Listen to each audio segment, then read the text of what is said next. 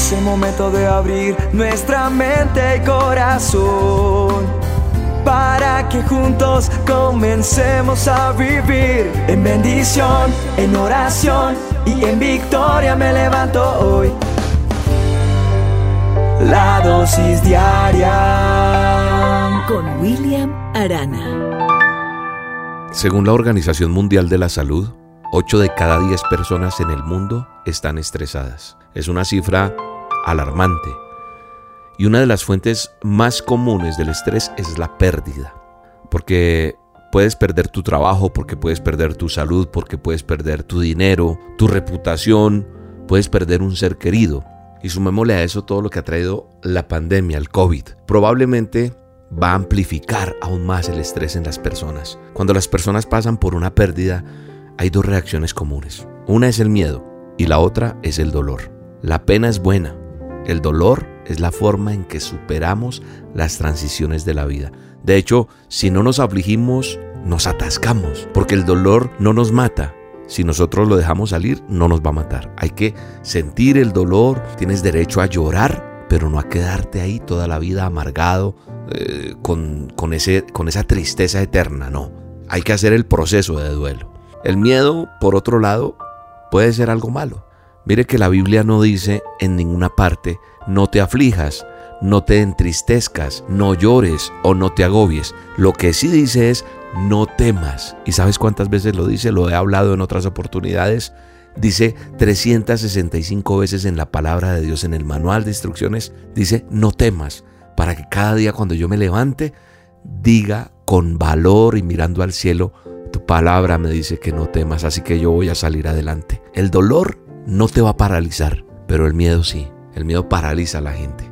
Por eso el salmista David decía, Aun si voy por valles tenebrosos, no temo peligro alguno, porque tú estás a mi lado. Aun si voy por valles de sombra de muerte, tu vara de pastor me reconforta. ¿Sabes una cosa? David sabía que los pastores llevaban esa vara, ese bastón para proteger a sus ovejas. Pero una cosa, un plus que traía David, es que sabía que tenía un Dios, que tenía el poder de protegerlo. Entonces David confió en ese Dios todopoderoso, en el mismo que yo te hablo todos los días. Incluso en los valles de sombra más oscuros.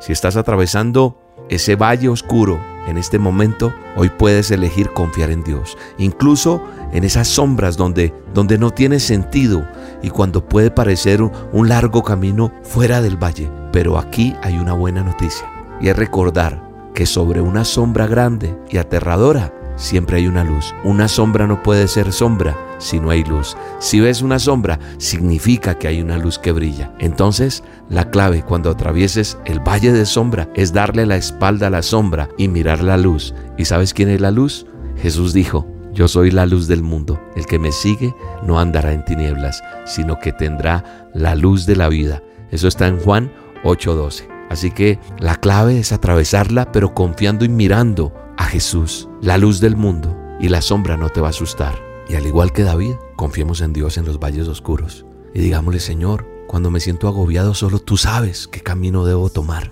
Ayúdame, ayúdame a pasar este momento de valle de sombra, porque tú eres mi luz, tú eres mi amparo, tú eres mi fortaleza. Te mando un abrazo y te bendigo en este día. No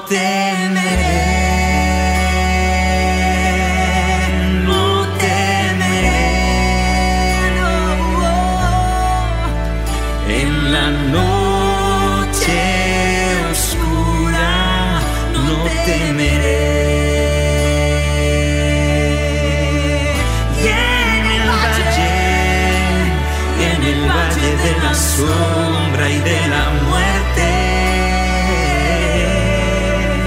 A mi lado tú estarás.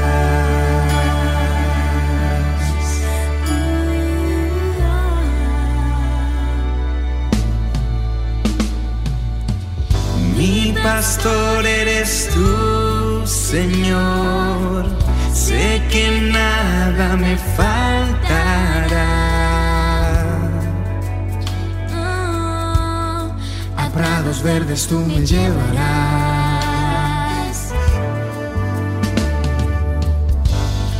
Y en aguas tranquilas, Dios, descanso me darás.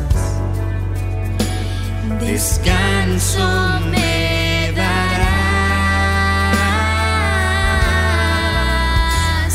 Y en medio de mis enemigos, levantas mi cabeza.